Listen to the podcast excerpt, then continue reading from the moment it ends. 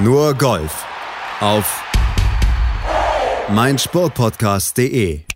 Herzlich willkommen zu Nur Golf auf meinsportpodcast.de. Heute mit einer Solo-Startzeit, denn Kollegin Desiree Wolf, die weilt im verdienten Urlaub und ich fasse euch daher heute das Golfwochenende mal in aller Kürze und ganz kompakt alleine zusammen und das sind die Themen, über die ich heute mit euch spreche. Toni Finau, der gewinnt nach 1975 Tagen mal wieder ein Turnier. Johann Verman erstmals überhaupt und Anna Nordquist, die holt sich die Open und einen Platz im Solheim Cup Team, in dem übrigens in diesem Jahr dann auch eine Deutsche mit dabei ist. Schauen wir mal als erstes gleich zur Women's Open nach Canusti. Aus deutscher Sicht, da sorgte nach dem frühen Ausscheiden nach zwei Runden von Titelverteidigerin Sophia Popov dann Leonie Harmf die hat für strahlende Gesichter gesorgt. Die legte nämlich eine wirklich starke Schlussrunde hin und holte damit ihre erste Top Ten Platzierung überhaupt bei einem Major. Platz 7 bei der Women's Open. Das ist ein ganz, ganz starkes Resultat für die junge Deutsche. Und für die war schon der Samstag wirklich super verlaufen. Und mit der 67 am Sonntag, da hat sie dann noch einen oben drauf gesetzt und sich nochmal um ganze elf Plätze nach oben verbessert und 143.000 Euro sind damit auch der verdiente Lohn für Leonie Harm, das dickste Preisgeld in ihrer noch jungen Profilaufbahn. Erst letztes Jahr hatte sie ja den Amateurstatus aufgegeben und nur mal zum Vergleich, ihre beste Platzierung bisher war ein zweiter Platz beim Saisonauftakt der Ladies European Tour in Südafrika gewesen und für den hatte sie gerade mal 18.000 Euro bekommen. Und zur späteren Siegerin Anna Nordquist, da fehlte Leonie Harm am Ende eigentlich auch gar nicht viel. Drei Schläge waren es nur, die sie Rückstand hatte auf die natürlich deutlich erfahrenere Schwedin und die holte sich dann mit der Open 2021 bereits ihr drittes Major und dieser Titel, der wird für sie mit 744.000 Euro versilbert und ist der verdiente Lohn für eine absolut solide Saison der Schwedin. 15 Turniere hatte sie auf der LPGA Tour in diesem Jahr bisher gespielt gespielt und 15 Mal hat sie es in den Cut geschafft. Das spricht für sehr, sehr viel Substanz und Konstanz. Und damit war dann das Ende ihrer dreijährigen Siegdurchstrecke auch einfach irgendwo absehbar und fällig. Dass es dann ausgerechnet bei einem Major geklappt hat, ist natürlich für sie besonders schön. Und damit hat sie sich dann auch einen Platz im europäischen Solheim Cup Team gesichert auf den allerletzten Drücker. Da kommen wir gleich nochmal etwas ausführlicher zu. Nordquists Glück war allerdings das Pech der Dänen Nana Kurz Matzen. Die war als geteilte Führende auf die 18 gegangen, leistete sich dann da aber ein Double Bogey und verspielte damit damit den Sieg und zunächst auch mal den sicheren Platz im Solheim Cup Team. Sie stürzte durch dieses Missgeschick an der 18 dann noch auf Platz 5 ab. Den zweiten Platz bei der Open teilen sich Magdalene Sackström, Georgia Hall und Lisette Salas. Und für ein Ausrufezeichen, da sorgte bei der Open dann noch die Amateurin Louise Duncan aus Schottland. Die hat am Ende einen zehnten Platz sich geholt. Und da kann man nur sagen, Hut ab. Und damit gucken wir mal auf das Team, das Kapitänin Katrina Matthew für das Solheim Cup Event nominiert hat. Sechs Captain Picks hatte sie ja zu vergeben. Und da können wir erstmal vermelden, Nana Kurz-Matzen, die durfte dann doch aufatmen. Hatte sich zwar nicht direkt ins Team qualifiziert, aber Matthew wollte sie unbedingt dabei haben. Sie hat einen Pick gekriegt. Und die anderen fünf Captain Picks gehen an Sackström, Celine Boutier, Mel Reed und Leona Maguire und Matilda Kasten aus Finnland. Und dazu kommen dann ja bei den europäischen Damen noch die, die sich direkt über die Rankings qualifiziert haben. Anna Nordquist, wie gesagt, auf den letzten Drücker. Sophia Popov, die war schon qualifiziert und Charlie Hall und Carlotta Thiganda, die sind über die Weltrangliste dabei und das Solheim Cup Ranking der LET war ja auch noch entscheidend und über das haben Emily Christine Petersen und Georgia Hall dann ihr Platz im Team gebucht. Also mit deutscher Beteiligung geht's dann vom 4. bis 6. September im Inverness Club in Toledo, Ohio gegen die USA. Und das US-Team, das besteht aus Nelly Corder, Daniel Kang, Ellie Ewing, Austin Ernst, Lexi Thompson, Jessica Corder, Megan Kang, Lisette Salas, Jennifer Capshaw, Brittany Altomar, Mina Harrigay und Jalimi No. Also, wenn wir es mal gegenüberstellen, drei Major-Titel auf Seiten der USA, vier auf Seiten der Europäerin. Da hat Anna Nordquist ja drei für sich entscheiden können und Sophia Popov ein. Aber wenn jetzt diese Zahl für Europa spricht, insgesamt muss man wahrscheinlich die USA auf heimischem Boden schon zum Favoriten erklären. Aber muss ja trotzdem nichts heißen. Abgerechnet wird auf dem Platz. Und da sind die Europäerinnen ja auch Titelverteidigerinnen.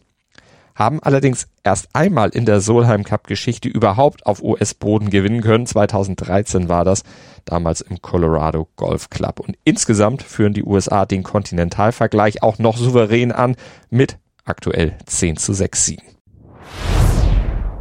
Und vom Solheim Cup geht's noch zum ersten Bein der Playoffs auf der PGA Tour bei der Northern Trust Open. Da hat Toni Finau seine Siegdöre beendet, hat gezeigt, dass er doch noch gewinnen kann. Fünf Jahre bzw. 143 Turnierstarts lagen zwischen seinem Sieg bei der Puerto Rico Open und jetzt dem Erfolg bei der Northern Trust, die ja ziemlich vom Wetter, vom Regen geplagt war und mit einem Montagsfinish endete. Und an diesem Montag, da hat er sich durchgesetzt, der gute Tony Finau gegen Cameron Smith im Playoff. Smith, der hatte ja am Samstag eine sensationelle 60 gespielt und damit dann letztlich die Grundlage dafür gelegt, dass er um den Sieg mitspielen konnte. Dritte Woche schon in Folge übrigens, dass auf der PGA Tour ein Playoff entscheiden musste. Und Finau hatte sich da reingespielt durch eine Birdie Eagle Birdie Serie zwischen Loch 12 und Loch 14. Und dann hat er auf Loch 16 noch ein Birdie nachgelegt. Und weil Smith an der 18 sein Birdie-Putt nicht lochte, ging es eben ins Stechen. Und das war ein Stechen, das John Rahm ganz knapp verpasst hatte, beziehungsweise nicht knapp, sondern um zwei Schläge, denn er hatte die letzten vier Löcher in zwei übergespielt und war damit dann raus aus der Verlosung. Und in diesem Playoff, da lief dann alles für Finau. Er platzierte seinen Abschlag mittig auf dem Fairway, Smith dagegen verzog seinen Drive hinter eine Mauer in Richtung Hudson und damit hatte Finau dann freie Bahn und besserte seine persönliche Statistik auch in Sachen Playoffs auf. 2 zu 3 steht er da jetzt und für Smith war es die erste Playoff-Niederlage überhaupt. Der hatte nämlich alle seine drei vorherigen Stechen gewinnen können. Finau war der Sieger, aber Gewinner waren noch ein paar weitere Spieler bei der Northern Trust. Keith Mitchell zum Beispiel, der startete die Woche ja als 101. des FedEx Cups Rankings und spielte sich dann durch einen T8-Finish noch hoch auf 63, ist damit dann auch für die BMW Championship nächste Woche qualifiziert, genauso wie Alex Noren, Erik van Rooyen, Tom Hogue, Harold Warner der Dritte und Harry Hicks. Die sind also weiter mit dabei in den Playoffs. Nach Hause dagegen müssen Matthew Wolf, Matthew Fitzpatrick, Tyrrell Hatton, Martin Leard, Troy Merritt und JT Posten. Die alle haben nämlich den Cut bei dem Turnier verpasst und sind damit aus der Bubble gefallen. Und wir gucken noch rüber auf die European Tour natürlich. Und zum D&D Real Check Masters, das endete mit einem ziemlichen Thriller. Johannes Verman, der sicherte sich dort seinen ersten Titel auf der European Tour beim 59. Versuch. It feels, it feels amazing. When I walked off the green, I, I think I felt relief, maybe more than anything. I mean, just being neck and neck with Henrik and with Tapio and with Sean Crocker and just a whole bunch of guys over there to come out on top. I mean, just breathe a, a sigh of relief. I, I mean, I'm, I'm. Das sagte er bei den Kollegen der European Tour am Mikro und zu verdanken hatte er diesen Sieg seiner 68er Schlussrunde, die ihn letztlich auf 15 unterbrachte und damit noch vorbei an Tapio Pulkanen und Sean Crocker.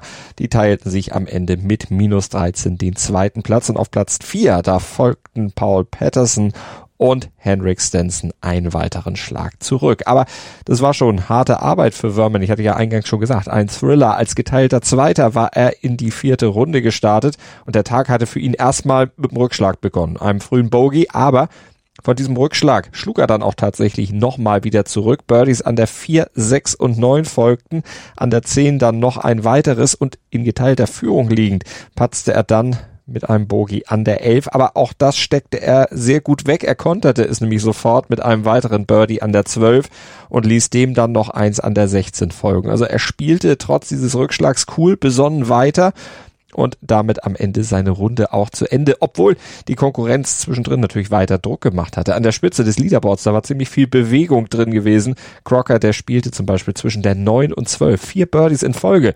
Und auch Pulkan, der hielt mit die Entscheidung, die hatte, das sagt auch Verman hinterher, wirklich was von Matchplay. It did a little bit. It felt it, it felt a little, a little like matchplay. Like um, when Tapio made birdie on 16, I knew that I had to make mine just so that I could stay within distance, you know. Um, and then on 18, I knew that if I put one in play, it is a pretty simple hole, but I knew that if I put one in play, it would put pressure on him to, to, to put one in play as well, because it's not easy from the rough. Aber ein besonderes Statement hatte Verman an der 14 gesetzt. Yeah, that was maybe my best shot I've ever hit in my life. In a tournament coming down the stretch, I can't think of a better shot that, that I've hit. I mean, the two holes before that on 12, I hit a five wood that carried the hazard by maybe a yard, maybe less. That one was was lucky, really, really, really well struck, but but lucky that it carried. But hole 14, I mean, that was It's everything I had.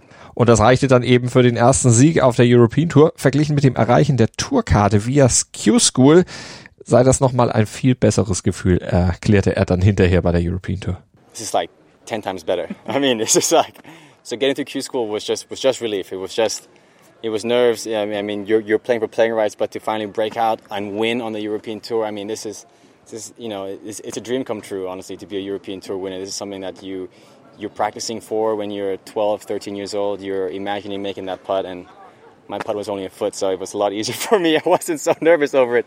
I was just really got to soak it in, and I feel amazing. Und aus deutscher Sicht, da konnte sich Marcel Sieben wieder in Szene setzen. Aus der erhofften Top 10 wurde es für ihn zwar nichts nach einer 72 zum Abschluss, da fiel er noch zwei Plätze zurück, aber immerhin auf den geteilten zwölften Platz. Der aber wiederum dafür sorgt, dass es im Race to Dubai für ihn zwölf Plätze nach oben geht, auf den jetzt 140. Platz.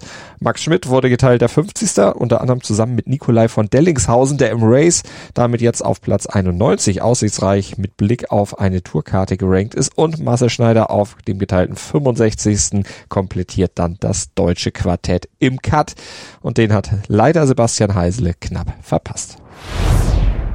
Das war's für heute hier bei Nurgolf auf mein Sportpodcast.de. Vielen Dank für euer Interesse. Schaltet beim nächsten Mal auch wieder ein. Abonniert am besten Nurgolf mit dem Podcatcher eurer Wahl. Dann verpasst ihr keine Ausgabe unseres Golf Talks hier bei uns auf mein Sportpodcast.de. Bis zum nächsten Mal. Nur Golf auf mein Sportpodcast.de